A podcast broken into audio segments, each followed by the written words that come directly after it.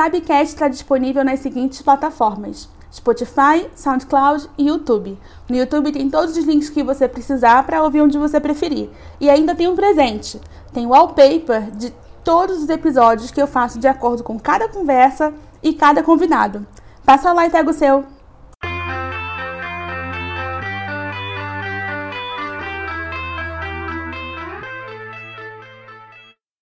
A história da humanidade caminha junto com a moda.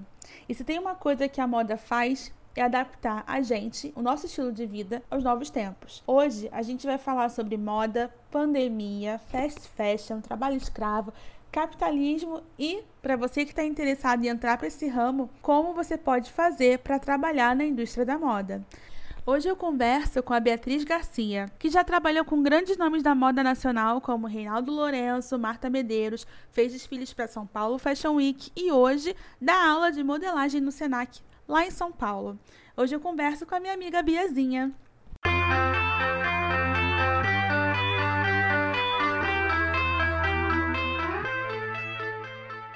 Oi, Biazinha, seja muito bem-vinda ao Tabcast. Muito feliz por você falar comigo hoje. É a primeira vez que eu estou em um podcast. Nunca Ah, estive que em um podcast. Então, para mim, é uma experiência nova. Meu Deus, a hora que você me chamou, eu fiquei do tipo, ai meu Deus, ai, será que isso vai dar certo? Ai, não sei, ai. Tá bom, vamos lá, vai. então, obrigada por aceitar meu convite, porque aquele seu vídeo que você fez falando sobre a moda agora durante a pandemia mexeu muito comigo, porque eu fiz história na faculdade e a moda e a história elas se conectam de uma forma assim que é- parece que uma depende da outra. E às vezes a moda passa por uns momentos assim de preconceito, sabe? Mas eu acho que é mais as pessoas leigas que olham, ou alguns estilistas que dão um ar mais fútil, de repente na alta costura, aquela coisa de cortar um, um tecido, botar numa mulher muito magra e aquilo ali ser considerado arte. É. E não necessariamente, né? Mas primeiro de tudo, eu queria saber como que você entrou nessa área. Então, eu, quando tava lá na época de prestar o vestibular, aí eu tava naquela coisa, putz, o que que eu faço de vestibular, né? Não Uhum. tenho ideia. Será que eu faço direito, administração ou publicidade, sei lá. Aí nessa época de prestar o vestibular, eu lia muito Capricho e via muito Project Runway. E aí eu queria saber como fazia as peças, assim, como fazia as roupas. Porque eu olhava as roupas e eu ficava assim, gente, mas qual que é a engenharia disso? Como é que começa? Como é que faz, né? E aí é, eu fui procurando as faculdades de moda, porque eu queria entender essa construção da roupa. E aí eu descobri que cada faculdade tem um segmento, assim. Então, por exemplo, tem pessoas que querem ir mais para a área de negócios da moda, que é uma área mais administrativa. Tem pessoas que querem ser estilista. E aí eu descobri que existia uma faculdade voltada para modelagem, para quem queria ser modelista, que é essa construção da roupa. Aí eu falei, pronto, é isso, é isso que eu quero fazer. Uhum. E aí eu prestei vestibular e entrei na faculdade fiz o bacharelado quatro anos. E quando eu comecei a fazer a faculdade, os meus pais eles não botavam muita fé em mim, assim, achava que era uma coisa muito de adolescente, que eu não ia levar muito para frente, que eu combinava com uma área mais séria, assim, que sei lá, eu ia trabalhar num banco, alguma coisa. E aí no final, contrariando todas as expectativas deles, eu me formei e estou trabalhando na área até hoje, assim. Logo depois da faculdade, eu fiz uma pós-graduação também em modelagem, e aí, na- durante a faculdade, eu já comecei a trabalhar com modelagem. O meu primeiro estágio foi é, com o estilista Reinaldo Lourenço, que ele desfila no São Paulo Fashion Week. Muita coisa dele É. fez. Não, ele aparece muito, assim, na Vogue, Elle, enfim, todas as revistas da minha adolescência. Toda adolescente dos anos 90 conhece o Renato Lourenço. Sim, porque ele estava lá, todo São Paulo Fashion Week ele estava lá. E aí eu fui, a, digamos, premiada da sala, porque é muito difícil conseguir estágio com algum estilista desses, assim, que desfilam no São Paulo Fashion Week. Uhum. E aí eu comecei, e aí eu tive muita sorte, assim, de trabalhar com uma modelista que já trabalhava muitos anos, assim, no mercado. Ela tinha 65 anos de idade, ela, tipo, sabia muito, assim. Então, ela me, apre- ela me ensinou muito, assim. Ela Era foi... um portfólio ambulante, né? É, ela foi tipo a minha guru, assim, ela pegou na minha mão e falou: vem aqui que eu vou te ensinar. Que e aí foi muito ótimo. legal que eu participei de São Paulo Fashion Week e abriu muitas portas para mim estar lá.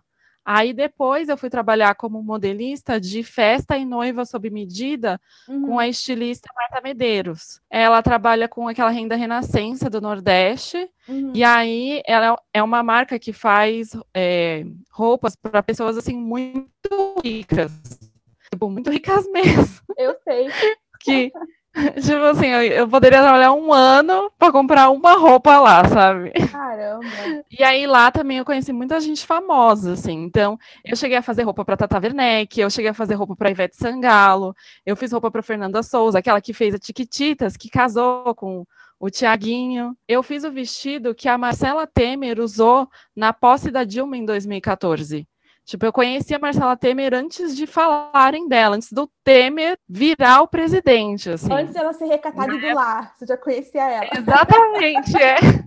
Numa época que ninguém ligava para elas. E aí, assim, depois de muito tempo que eu fui conectar a pessoa, tipo, ah, foi para ela que eu fiz o vestido.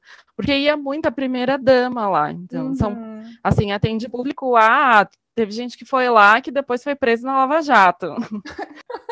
Aí você, nossa, que legal. Se eu for no presídio lá no Bangu 2, Bangu 1, eu conheço todo mundo. Quase isso, assim, né?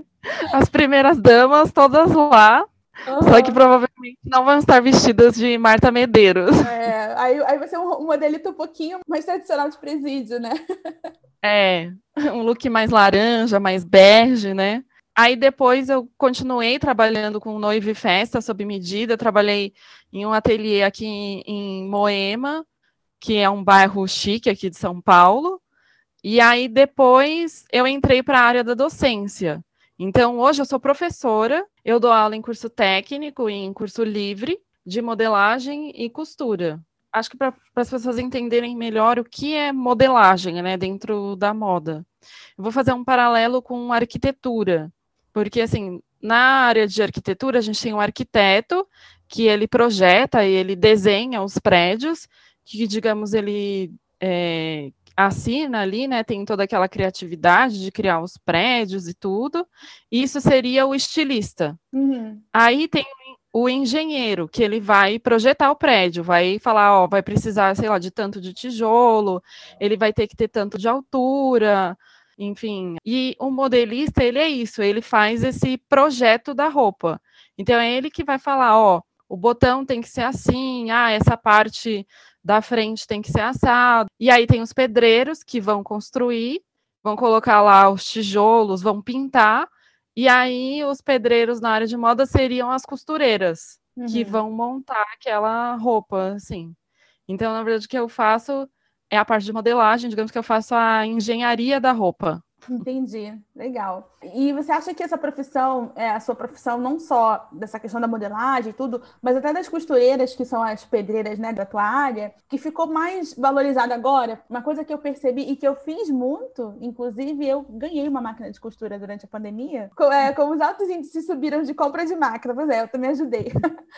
e aí é, as pessoas começaram a vender máscara, a vender uma série de outros produtos, turbante às vezes, né, lenço de cabeça, para poder amarrar com a máscara. E você acha que isso fez melhorar como as pessoas viviam as costureiras antes? Eu acho que assim, toda pessoa que um dia ela senta para costurar, ela percebe o quanto dá trabalho fazer uma barra, fazer uma roupa, porque a maioria das pessoas elas não tem ideia assim desse processo que a roupa passa, do início até o final. E aí eu acho que a pessoa ter uma máquina e ter esse, essa vontade de costurar faz ela perceber como são os acabamentos.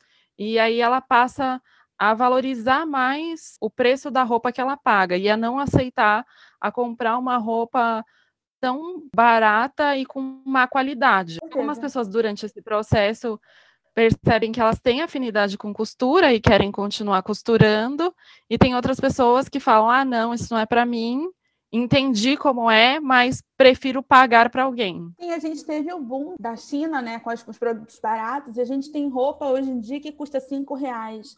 10 reais, que você não acredita no preço, mas quando você realmente vai pegar na mão, aquilo ali se desfaz numa lavada, é, né? Tem uma discussão muito da moda, assim, que é a sustentabilidade nas roupas, assim, na moda. Porque falam muito disso, assim, ah, fibras naturais, consumo consciente.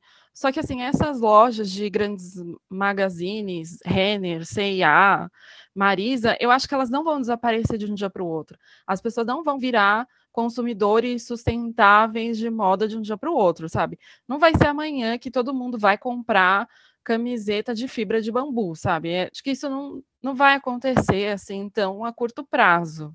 Eu acho que o que a gente precisa fazer é olhar para o nosso guarda-roupa e comprar roupa com mais consciência, assim, comprar roupa que tenha qualidade. Tipo, todo mundo, a gente precisa se vestir, a gente não pode andar pelado na rua. Mas, assim, então por que não comprar uma roupa melhor, que vá durar mais? Que você não vá na primeira lavada, que ela vá se desfazer completamente na máquina de, de lavar, sabe? Tem um documentário que é muito bom, assim, que fala sobre esse descarte de roupa. Ele dura, assim, 10 minutos porque todas essas roupas assim que a gente doa e aí ninguém compra, ou até roupas que não cabem mais no estoque, e aí a loja não tem mais o que fazer, não tem mais liquidação que venda aquilo. Então eles colocam tudo num container, aquilo vai tudo para a Índia, e aí na Índia tem umas mulheres que são as mulheres que ficam rasgando essas roupas. E aí elas rasgam essas roupas para poder transformar aquilo no, naquele cobertor cinza que eu falo que é o cobertor de mendigo, para poder uhum. reciclar aquela roupa, assim. E quando você olha no comentário, você fala assim: meu Deus, isso é inacreditável, porque são containers e containers de roupas, e milhares de roupas. E na Índia, as mulheres usam sari. Então elas olham uhum. aquelas roupas, elas não entendem muito. Elas falam assim: ai, ah, não, essas mulheres devem ser muito ricas. Elas devem usar roupa uma vez, devem jogar fora e aí vem para cá. E algumas pessoas realmente uhum. fazem isso, né? Elas jogam, elas usam é. uma vez e jogam fora. É muito Sim. interessante, chama Unreview esse documentário, tem no Vimeo, ele dura tipo 10 minutos, assim, é muito legal ver esse processo, sabe? É muito mesmo. Fica a minha recomendação começar... aí é, para a gente começar a pensar um pouco mais sobre essa questão do lixo, mas no nosso consumo de roupa também. Porque até eu estava conversando no outro episódio sobre essa coisa da sustentabilidade. A gente quer fazer composteira, a gente quer diminuir o resíduo plástico, mas realmente essa questão da roupa é uma questão importante. Por exemplo, eu comecei a fazer um brechó aqui, porque eu vim morar num condomínio, tinha muita gente, eu comecei a pegar as roupas e tentar fazer um círculo, né? De, assim, vendendo baratinho, cinco reais para um, dez reais para outro, para poder fazer um círculo, todo mundo ganhava. Só que, assim, no final das contas, sobravam bolsas aqui em casa de roupas que as pessoas, ah, você quer de volta? Não, não quero. A outra pessoa não quis comprar. E eu já não tinha mais para quem doar. Então, ficou essa coisa do empurra-empurra, né? E assim, eu fui ficando com as bolsas aqui em casa. E qual foi o caminho natural delas, né? O lixo. Então, acho que agora muita gente que ficou em casa percebeu que você acaba não usando todas as roupas que você tem no seu armário, assim. Uhum. Que às vezes você compra uma peça por impulso compra um vestido só para ir em um aniversário. E aí a ideia do armário cápsula é você ter poucas roupas que combinem e sirvam para várias ocasiões. Uhum. Então é para você não ficar consumindo tanto, ficar lá abarrotando o seu guarda-roupa de um monte de coisa lá que você nunca usa, assim. É ter poucas peças mas que sirvam para muitas coisas, peças versáteis. Entendi. Mas você não acha que esse armário cápsula acaba fazendo você ter um guarda-roupa, um estilo mais básico? Acho que no final acaba, assim, você fica mais no básico mesmo. Uhum. Acho que você uhum. acaba não consumindo tanta estampa, enfim, coisas tão coloridas que não combinem então entre si, assim. Aí eu acho que que ver muito com o estilo da pessoa, né? Sim. Funciona melhor, então, nessa época de pandemia, né? Esse armário cápsula, do que na época normal. É igual essa coisa que a gente tá de ficar em casa. É, vocês do mundo da moda, vocês não têm roupa de andar em casa? Tipo assim, você pega uma blusa que já usou muito e faz, ah, essa roupa que é de andar em casa. Porque aquele do Bertolini Sério, aquele Dudu Bertolini colocou no Instagram dele assim: Eu não tenho roupa de ficar em casa. Tava ele todo montado na sala vendo televisão. Como se gente, todo dia aquilo... fosse Natal. Nossa, gente, aquilo é impossível, assim, todo mundo tem uma roupa de ficar em casa. Eu, assim, nesse período de ficar em casa, eu basicamente usei as mesmas duas calças e as mesmas três camisetas. O resto ficou guardado no armário. E assim, todo mundo procurou peças mais larguinhas, mais soltas, mais confortáveis. Ninguém vai ficar muito de uma camisa social super passada e aí vai usar a calça social com cinto em casa, assim. Eu acho que isso é meio irreal, sabe? Você está trabalhando em casa, você está ali mais à vontade, ninguém está te vendo. Eu acho que não tem essa necessidade, assim. Eu acho que ali foi muito pose, assim, sabe? De para vender as roupas. É, ele estava querendo se vender ali. Ele eu não acredito muito, não. Teve muita gente que investiu nessa parte de roupas confortáveis, né? O que vendeu de moletom aí durante os primeiros meses da pandemia foi uma coisa assim, impressionante. A CIA mesmo, ela criou uma coleção só de moletom, aí fez azul, rosa, fez as cores que estão mais na moda agora, amarelo. A Marina Rui Barbosa vendendo moletom a 500 reais. E Meu teve Deus. gente que comprou. Super faturadíssimo esse moletom dela. E a moda, a moda tie-dye também voltou, né? Que é o famoso do it yourself, que você consegue amarrar a roupa toda, pintar ela, quando você abre, tá tudo coloridão. Tudo que é muito de trabalho manual acabou voltando com força nessa pandemia, Sim, né, Biazinha? voltou muito. É. Eu acho que você também tá em casa, você acaba ficando mais criativo, né? Tô aqui em casa, já vi tudo que eu tinha que ver para na Netflix, já trabalhei, já li. Ah, o que, que eu vou fazer? Assim, e trabalho manual todo mundo que já tentou fazer, você percebe que leva tempo, assim. Então, dado leva tempo, fazer crochê, tricô leva tempo, fazer o tie-dye leva tempo. Você não consegue fazer um tie-dye em um minuto, assim. Você, aí você coloca, você tinge, aí você espera, aí você lava e seca. Então você não ocupa o tempo, ocupa a cabeça, enfim, aí tem tudo isso. Eu acabei não entrando na onda do tie-dye, não porque eu sou uma pessoa muito da roupa preta. Então, achei que o tie-dye não ia combinar muito comigo. Você já viu esses tênis que vem com caneta e você faz os desenhos? Sim, eu já vi. É, aí você personaliza do jeito que você quer. Tem que ter, acho que, uma afinidade com desenho também. Mas eu acho que você também não precisa saber, né? Ser um super desenhista também. Se você decidir fazer o bonequinho de palitinho no seu tênis e você gostar, vai em frente, é o seu estilo, né? É verdade. Eu estava lendo na internet as pessoas que perderam alguém da família muito rápido por conta da pandemia. E aí, como foi um processo assim que a gente não, não teve muito tempo para se acostumar com a doença, as pessoas morreram muito rápido. E aí as pessoas se apegavam a um objeto pessoal da pessoa que morreu. Olha. Um boné, uma blusa. E também achei legal a história da memória afetiva relacionada à roupa, né? Porque realmente, uma coisa que é interessante é que, por exemplo, você, você fala, ah, não é meu estilo tie-dye. Então, se alguém quiser lembrar de você, quando olhar uma roupa preta, vai falar assim, nossa, essa roupa é a cara da Biazinha, é. né? Então, a mesma coisa com as pessoas que, que a gente conhece, com as pessoas que partiram. Eu lembro muito do meu avô com uma jaqueta verde, que eu achava que era muito a cara dele. E aí, depois que ele faleceu, eu não sei para onde foi essa jaqueta, mas ficou na minha memória. Eu lembro muito de um vestido vermelho que eu tive quando eu tinha três anos de idade. Eu amava aquele vestido vermelho. Assim, era um vestido uhum. que eu não uhum. tirava, assim. Eu acho que todo mundo tem essas peças. Eu, por exemplo, que trabalhei com um vestido de noiva, tipo, o vestido de noiva é muito simbólico, assim, para algumas pessoas, sabe? Sim. Tem gente que tem muito uhum. esse sonho de, não, eu quero casar, e eu quero casar na igreja, e tem que ser assim, aí o meu vestido tem que ser perfeito, e a pessoa sonha com aquele vestido há anos. Então tem muito Verdade. esses simbolismos, assim. Eu, eu acho que a moda é cheia desses simbolismos, né? Tipo, tanto pessoal, tanto para o mundo, assim. Porque você vê um vestido de noiva, você sabe, tipo, aquela pessoa tá indo casar, sabe? Se você vê uma pessoa. Sim. Você não vai ver uma pessoa de noiva todo dia, sei lá, no metrô, é meio estranho. A não ser que ela seja parente do, do Bertolini, né? e de repente é. ela vai usar. Montada no metrô. É. Não, mas realmente, assim, você vê a pessoa, você sabe que tipo de música ela escuta, que religião ela tem, de acordo com a roupa dela, né? É. Você mandou a pauta, eu também fiquei pensando nisso, assim, né?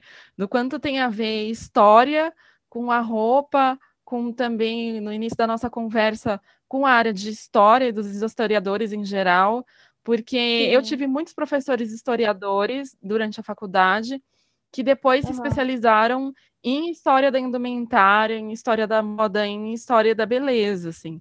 Porque realmente a roupa ela conta uma história do momento que a gente está vivendo. Tipo, ah, o século XIX, ah, corset, aquelas saias mega rodadas, mas tinha casa, ela não saía, ela era uma pessoa do lar, né? Aí depois, uhum. no século XX, a mulher começa a trabalhar, começa a se deslocar, começa a trabalhar em fábrica. Aí não faz mais sentido usar aquele corset, usar aquelas saionas. Aí a roupa ela vai mudando, ela vai, a saia vai encurtando, vai diminuindo o volume, a mulher vai ganhando mais mobilidade, porque aí a mulher de repente precisa pegar o bonde, precisa andar de bicicleta. Uhum. Aí nos anos 80 a gente tem muito que as mulheres já trabalham, já estão no mercado de trabalho, e agora elas querem ascender aos cargos de poder das firmas, das empresas. Sim. Aí tem muito aquela coisa do terno, as ombreiras super grandonas e super largas e mega ombros que é para poder se identificar com esse traje mais, enfim, executivo, de não, eu estou aqui, eu quero ser a executiva dessa empresa e eu quero ser a chefe. Uhum. E assim, hoje, aquelas mega ombreiras a gente não usa mais.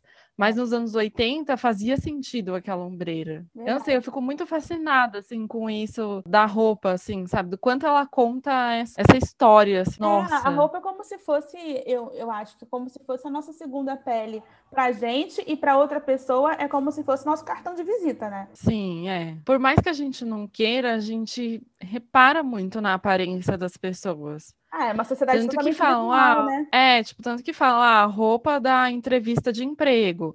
Se você vai numa entrevista de emprego num banco, ah, você tem que usar uma roupa assim, assim, assim.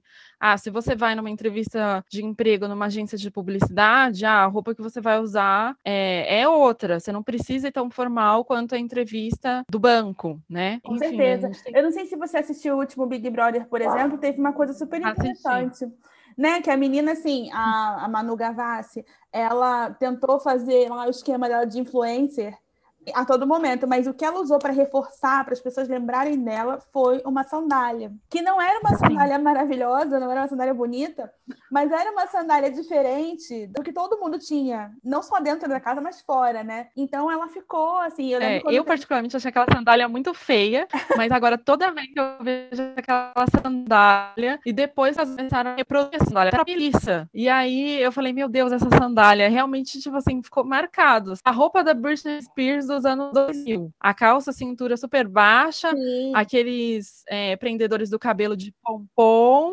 É, a Britney Spears, assim. Aí você pensa na, na roupa das Kardashian, cintura minúscula, um quadril muito grande. Sim, tipo, você, aí, é muito inevitável, assim, se associar, essa né? que é difícil pra gente, porque o pessoal quer trazer esse estilo novo, essa moda pra gente usar, mas é uma coisa que só fica bom no corpo da Britney, né? Qualquer outra pessoa que usa aquele, é. no dia a dia, que usa aquela calça dela, fica com a cintura toda marcada, assim, parece que é um saco de batata amarrado pelo meio. Nossa, eu nessa época dos anos 2000, gente, eu tinha muita dificuldade de comprar roupa, porque todas as calças eram cintura baixa, todo com a, a barriga aparecendo, piercing no umbigo, e aí eu não me identificava muito com aquilo, e eu ficava olhando, falando, meu Deus, isso aqui não dá muito certo pro meu corpo, e aí, nossa, realmente, assim, para mim, acho que aquilo é só pra Britney, eu espero que tenha ficado nos anos 2000 e que essa moda não volte mais.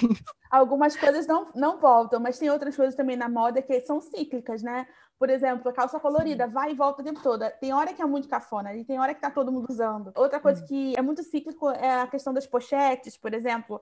A pochete era, era uma moda, agora de um tempo para cá ficou é, no passado e agora voltou com tudo, porque é prático. Então, a moda, apesar de ter essas coisas que contam uma história, tem o tempo histórico delas, mas acaba que algumas vezes alguém, algum estilista, acaba trazendo de volta alguma coisa desse passado e adapta para agora. E assim, por exemplo, as calças coloridas eu tinha muita calça colorida quando eu era criança.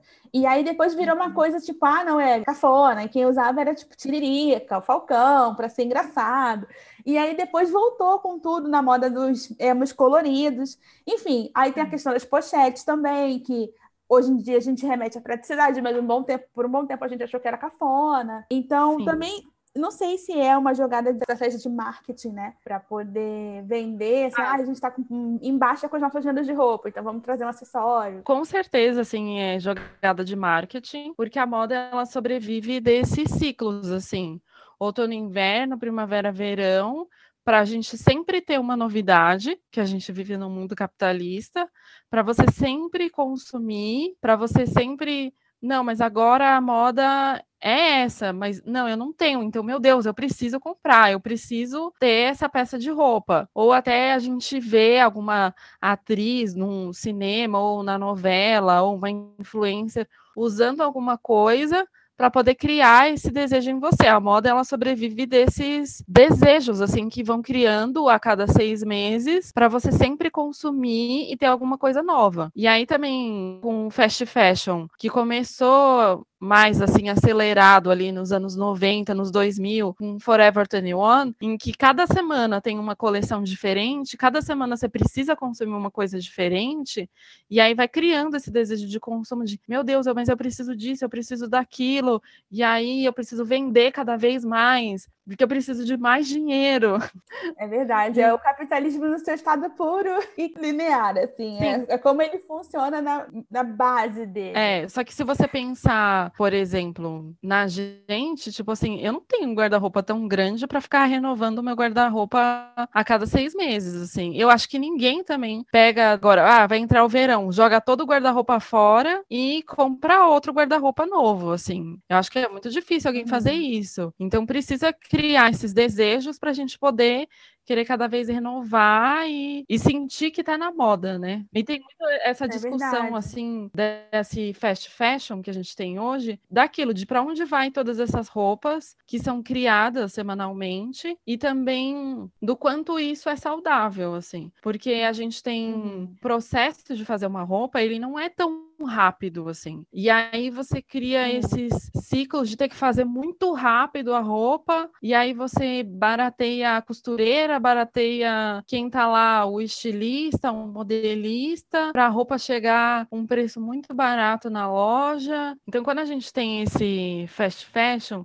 em que cria coleções muito rápidos, a gente não tem um ciclo muito saudável de trabalho de produção de moda também. Uhum. Porque quando você faz uma roupa, o processo de fabricação de uma roupa, ele não é rápido, assim, você não faz de um dia para o outro uma roupa. E tem muitos trabalhadores, muitas pessoas envolvidas. Sim. E aí, quando você procura fazer uma roupa tão rápido, num ciclo tão rápido, você começa a criar aqueles trabalhadores escravos que a gente vê em Bangladesh, que a gente vê na China. Você acaba barateando paga... o serviço, né? É, que, ah, não, vou pagar 10 centavos para poder fazer essa calça jeans, para essa calça jeans. Aí semana que vem tá na loja, aí vende essa calça jeans porque aí na outra semana a nova calça jeans é outra, já não é mais essa. Enfim, capitalismo, né? Exatamente, é o famoso capitalismo. Na indústria da moda tem muito, né? Essa questão do trabalho escravo. E aí, cada vez mais as pessoas estão engajadas justamente a tentar fazer uma moda mais sustentável, né? E a questão das máscaras da pandemia, você acha que vai chegar um momento que a gente vai largar as máscaras ou que a gente vai fazer igual o pessoal lá na Ásia, que vai usar essas máscaras daqui para frente, ad eterno? Eu acho que a gente vai acabar adotando alguma coisa mais como o pessoal lá da Ásia. Tipo assim, ah, tô doente, já vou usar preventivo. Claro, pessoas que têm mais consciência do coletivo, né? Porque tem algumas pessoas que vão continuar espirrando na cara do outro e dane-se. Não, tem gente que nem aprendeu a usar, tá usando a máscara sempre embaixo do nariz, no queixo. É, também. Já estamos com oito meses de pandemia, ah. a galera não sabe como é que usa. Tem gente que já quer abandonar a máscara agora, né? Você fala, amanhã não precisa mais, a pessoa já arranca e já fala, dane-se é. isso aqui. É verdade. Eu acho que é muito confuso na cabeça das pessoas como que funciona a história da máscara. Igual minha avó, que eu levei ela no médico, e aí ela estava na recepção, ela arriou a máscara, tchim! Ai, ela meu Deus. de volta. Ou seja, o vírus espalhou na recepção inteira. A máscara não adiantou nada. Ela falou, mas eu espirrar na minha máscara, a máscara ia ficar com cheiro de baba. Eu falei, sim, mas é para isso que ela serve. É. Aí, nesse caso, ela teria que ter uma na bolsa, aí ela sim. espirraria na máscara e trocaria, colocaria uma nova. cabeça da galera, isso né, tá uma coisa muito é, confusa, né? Porque apesar de ter sido oito meses só, assim, já é um tempo considerável de pandemia. Mas é um tempo curto, né? Se você for pensar que as pessoas elas criam hábitos assim com a vida. Aí, tipo, minha avó, 70 anos que ela tem, que ela nunca precisou fazer isso. Aí agora é. ela tá tendo que fazer. No início da pandemia tinha muito essa discussão, assim, tipo lá em fevereiro, janeiro, ai, será que as pessoas aqui no Brasil vão usar máscara? E aí eu ouvi em outros podcasts falando, o que no Brasil? Usar máscara. Imagina, isso aqui nunca vai acontecer, ninguém vai usar máscara. E aí também tinha uma discussão de assim, mas não pode nem entrar com um capacete de moto é, no, em agência de correio, de loteria, em banco. Como é que você vai entrar de máscara? Tipo, não vão deixar. Isso vai ser contra todo o nosso protocolo de segurança já existente aqui no Brasil. E aí, depois, contrariando um pouco tudo isso, todo mundo teve que usar a máscara, né? Enfim. Nossa, eu vi, eu vi o Leandro Carnal falando sobre isso na CNN, que como que as coisas mudaram de perspectiva. Se você visse antes um rapaz com uma máscara entrando numa portaria de um prédio, você facilmente acharia que ele é um infrator da lei, né? E agora Sim. ele está infringindo a lei se ele não usar a máscara, né? Nossa, mudou totalmente, assim. Eu, eu achava realmente no início que a gente não ia usar máscara. E eu acho que hoje os lugares que são mais quentes são os lugares que vão abandonar a máscara primeiro, assim. Então, as regiões mais quentes do Brasil vão deixar de usar a máscara antes, assim. Uhum. Eu não sei como tá o clima aí no Rio de Janeiro, mas aqui no, em São Paulo tá fazendo muito calor. Uhum. E aí, agora eu tive que voltar a dar aula. E aí, por exemplo, hoje de manhã eu fui dar aula e aí eu cheguei suando no trabalho. E aí aquela máscara cobrindo o rosto, dá um calor, dá vontade de você arrancar e falar, meu Deus, eu não quero mais isso aqui, não. Aí machuca a orelha, aí você passa muito tempo com aquilo, aí eu tenho rinite também, Nossa. é, no nariz dá vontade de arrancar a máscara e dar uma coçada no nariz, assim. Sim, é horrível. Que, nossa, gente, é uma loucura. A sensação é horrível. Mas eu confesso que eu gosto da máscara, apesar de tudo. Eu, por mim, usava máscara pro resto da vida, porque eu acho confortável, assim, você não ter que se preocupar se você vai espirrar, se a outra pessoa vai espirrar. Você tá, Sim. assim, de uma certa forma, você tá até aliviado. Você passa um álcool ali na mão e, e a máscara vai fazer o resto do trabalho. Mais ou menos, porque também não é 100% eficaz, mas é uma sensação sensação de proteção também, né? Só Sim, que é, é aquela eu coisa tenho... que a longo prazo as orelhas não aguentam mais, né? Então agora eu já vi também vendendo, achei muito interessante. O negócio que você aperta atrás como se fosse um protetor de orelha e aí ela segura a máscara para você por trás, né? Ah, que legal. É porque as pessoas vão criando essas inovações assim, porque cada um tem um tamanho de rosto também, cada um tem um tamanho de cabeça. Uhum. E aí você precisa adaptar para as pessoas, né? Porque não tem como você criar um modelo de máscara único que sirva para todas as pessoas do mundo. É. Né? Também porque a gente tem criança e a gente tem adulto. A máscara da criança não pode ser do mesmo tamanho que o adulto. Uhum, gente verdade. que tem barba, gente sem barba. Enfim, tem essa multiplicidade de rostos, né? É muito gente... interessante que agora a gente está basicamente o vestuário mundial, que são é um vestuário muito diferente, por exemplo, nosso, dos árabes, dos americanos, mas está todo mundo meio que igual nesse sentido de que tem que usar uma proteção no rosto, né? É, sim. É quando a gente via antes aqui no Brasil pessoas usando máscara, era meio estranho, assim. Para mim, era uma pessoa que estava fazendo algum tratamento de câncer. Uhum. Já hoje eu já né, não olho mais assim. Já é comum você usar, ou ver as pessoas com máscara e você, inclusive, quer que as pessoas estejam com máscara, né? Sim, né? Exatamente. Então, é por favor, use a máscara. É, a gente se sente mais confortável com a pessoa de máscara do que a pessoa. Ou quando a pessoa tá com a máscara embaixo do nariz, a vontade que a gente é. tem é de ir lá e dar uma puxada, né? Tipo, igual um calcinhão, só que na máscara, né? Oh.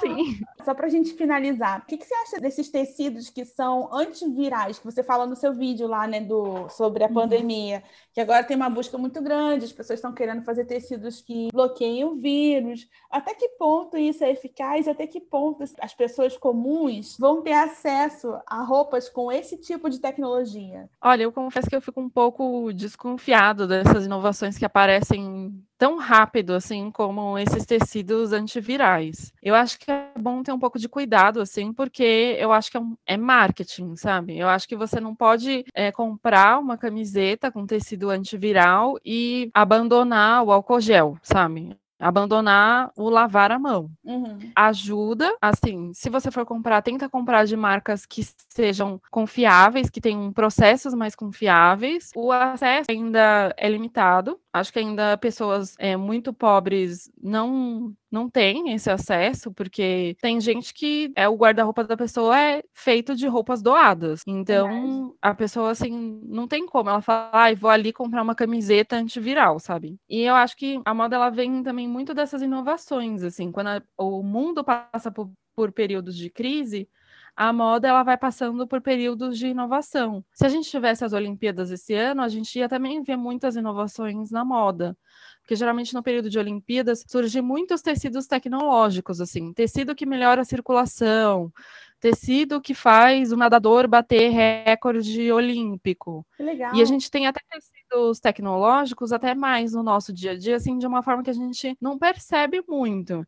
Então, por exemplo, a roupa do bombeiro, que é uma roupa que protege ele do fogo aquilo também é um tecido tecnológico que foi desenvolvido especialmente para ele. E, por exemplo, o maiô que a gente tem hoje, roupa de praia, também foi uma inovação tecnológica ali do período dos anos 60. Porque antes disso, se você pensar no maiô, pensar na roupa de praia, era uma roupa de algodão. Que assim, hoje você fala, gente, não dá pra eu nadar com uma roupa de algodão, sabe? Ela não é. seca direito, ela é quente. Você fica transparente também, algumas cores, né? É, no período da guerra também tem muitas inovações tecnológicas. Por exemplo, o nylon, que era usado para o paraquedas dos soldados, é, depois ele, ele é passado usado para ser usado na nossa roupa do dia a dia, na nossa jaqueta corta-vento. Uhum. É usado também para poder fazer meia calça, que é a meia calça que a gente conhece hoje. Então, a, essa parte de tecnologia têxtil também ela está sempre evoluindo. Então, sempre que o mundo passa por períodos de crise, a gente sempre vai ver inovações tecnológicas, enfim, têxteis, assim. Não só de cor, mas esses acabamentos, assim. Tipo, roupa para chefe de cozinha, que aí vai respingar o óleo e não vai queimar a pele mas que também não vai deixar ele muito quente. Uhum. E, assim, se tiver Olimpíadas ano que vem, é, reparem também que durante as Olimpíadas surge muito dessas inovações tecnológicas que depois vão parar no nosso guarda-roupa. Nossa, muito interessante. Eu, eu, não fazia ideia dessas coisas, assim. A, a gente sabe que existe, mas não para para pensar, né? Ah, e uma coisa também que, aliás, quem tem confecção de roupas de algodão, a gente viu muito aí o preço do arroz subir muito aí, né? Falou, ah, é porque o arroz está caro, o arroz está caro. Já vou anunciar aqui para vocês que o ano que vem o algodão que vai estar tá caro. Então a sua camiseta lá preta, branca, sua camiseta básica vai estar mais caro. Mas porque por fizeram fizeram com o algodão esse ano a mesma coisa que fizeram com o arroz. Saiu a safra do algodão, como do, o real ele está muito desvalorizado, a nossa safra do algodão ela foi vendida toda. E aí aqui no Brasil a gente ficou com muito pouco algodão. E aí se você vai nas lojas de tecido, tem vários tecidos de algodão, 100% algodão, que estão em falta. Hum. E aí o preço do algodão vai subir. O, os tecidos também tem tecido de algodão, tem tecido de celulose, a gente tem tecido de várias matérias-primas. Uhum. E aí está acontecendo agora com o algodão a mesma coisa com o arroz. Então, daqui a um tempo a gente vai ver o algodão, aquela sua camiseta mais básica, mais cara. Sim, e justamente o tricoline, né, que é aquele tricoline 100% algodão, é o que o pessoal mais usa para fazer a máscara, né? Sim. Então a gente deve ter um grande buraco nessa questão de fazer as máscaras. Sim, é. O tricoline provavelmente vai aumentar o preço agora no final do ano, início do ano que vem. Uhum. E até essas cores mais básicas, tipo branco, preto, é, provavelmente vai faltar. Uh, talvez a gente não encontre muito, assim. Já não tá é, encontrando, né? Algodão cru, que é, já tá difícil de encontrar. E aí você vai nas lojas de tecido e aí você pergunta, ah, quando que vai chegar o próximo rolo? Aí o dono da loja fala, não sei. E a próxima safra do algodão é só o ano que vem, só Caramba. no final do ano que vem. E a gente produz muito algodão, assim, o Brasil, ele é um produtor têxtil muito forte assim no mercado. A gente produz muito tecido, principalmente no sul do Brasil, Rio Grande do Sul, Santa Catarina, Paraná, tem muitas fábricas têxteis lá. E a gente exporta muito e também produz muito aqui no Brasil. Uhum, só que dessa vez foi a leva toda para fora e a gente vai ter que correr atrás, né? Prejuízo.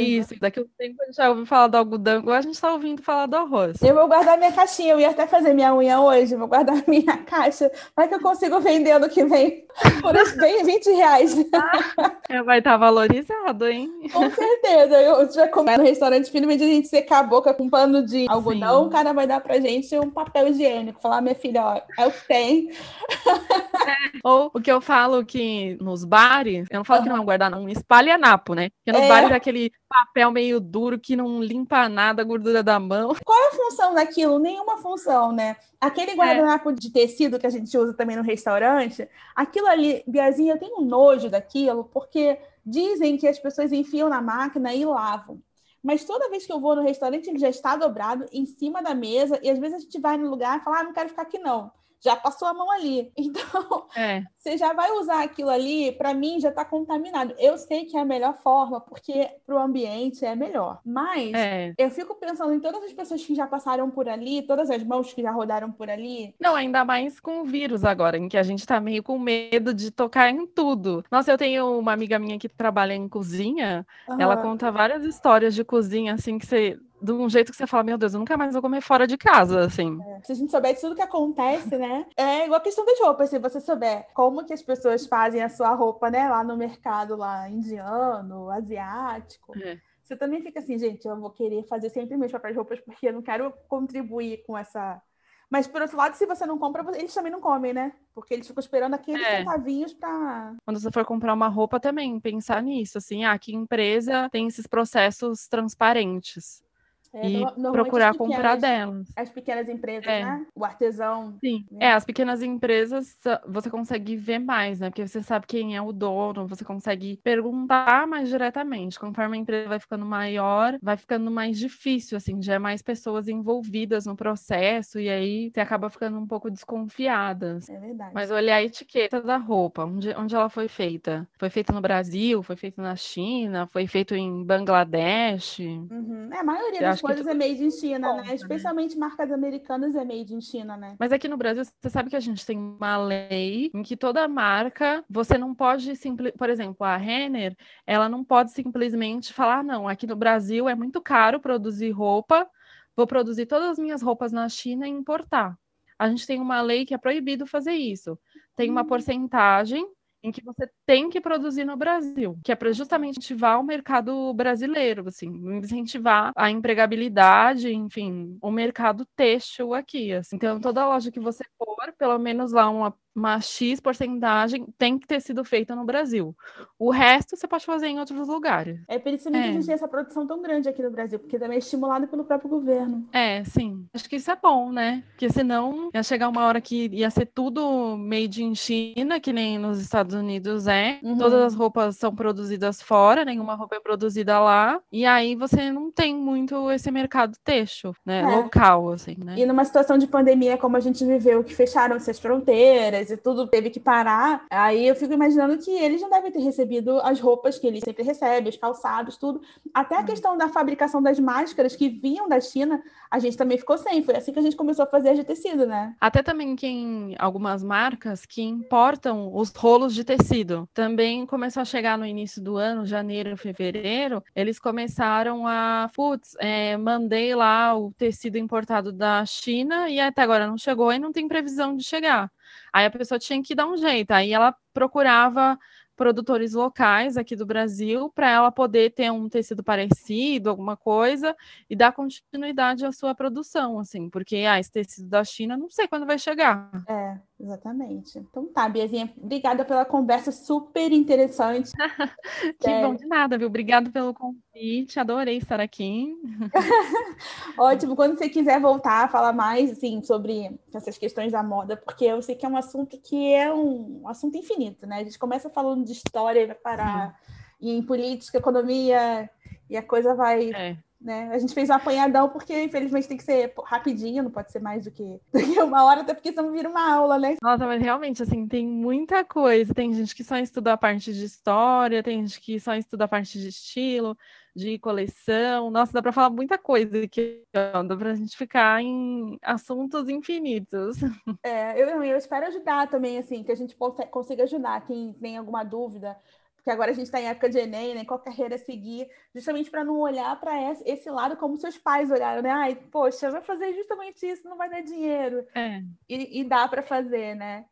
Sim, é, eu acho que tem muita coisa assim que dá para fazer na área da moda. Então você pode ser estilista, pode ser modelista, pode trabalhar numa área mais administrativa, de marketing, uhum. você pode trabalhar com figurino. Eu, por exemplo, já tive uma aluna que trabalhou no Projac da Globo aí no Rio de Janeiro. Uhum. E aí e assim, é enorme assim a parte é. de figurino aí, enfim, da Globo, do Projac e de todas as televisões figurino de teatro. Eu, por exemplo, tenho uma amiga minha que ela tem um ateliê que ela trabalha só fazendo figurino para publicidade e para o cinema.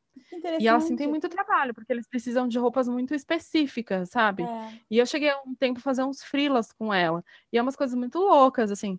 Do tipo, sei lá, uma vez ela precisou fazer um macacão inteiro branco para uma propaganda da Citroën. Uhum. E aí precisava ser de uma forma específica e eu tinha que mandar fazer, sabe? E ela, como trabalhava com figurino, fazia isso. Legal. Então, escola de samba também, né? Tem bastante. É, escola de samba. Eu acho que, por exemplo, tem muita coisa, assim. Ah, figurino, sei lá, de circo. Também uhum. tem. Figurino de balé. Eu acho que dá para fazer muita coisa. E mesmo, por exemplo, se você é modelista, estilista, geralmente as pessoas escolhem um caminho. Uhum. Então, ah, eu quero ser estilista ou modelista de moda praia que nem eu, eu fui mais para um caminho de festa e noiva sob medida. Uhum. Ah, não, eu quero trabalhar mais com modinha, né? Que essas peças de departamento. Ah, eu vou trabalhar mais com infantil, mais com moda íntima. E aí você pode ir se especializando nessas áreas. Ou trabalhar só com moda pet. Eu tenho uma aluna minha que ela ama cachorro, uhum. e aí ela tá abrindo a marca dela só com roupa de cachorro. Super e tipo assim, legal. assim, por que não, né? É, por que não? Assim, quem quiser seguir área de moda, tem muitos caminhos. Procure uma faculdade que você se identifique mais, ou comece num curso livre para você ver se é isso mesmo que você quer, ou se você quer levar, enfim, costura modelagem só como um hobby. E aí só vai. Obrigada, Biazinha. Obrigada mesmo. De nada, obrigada você.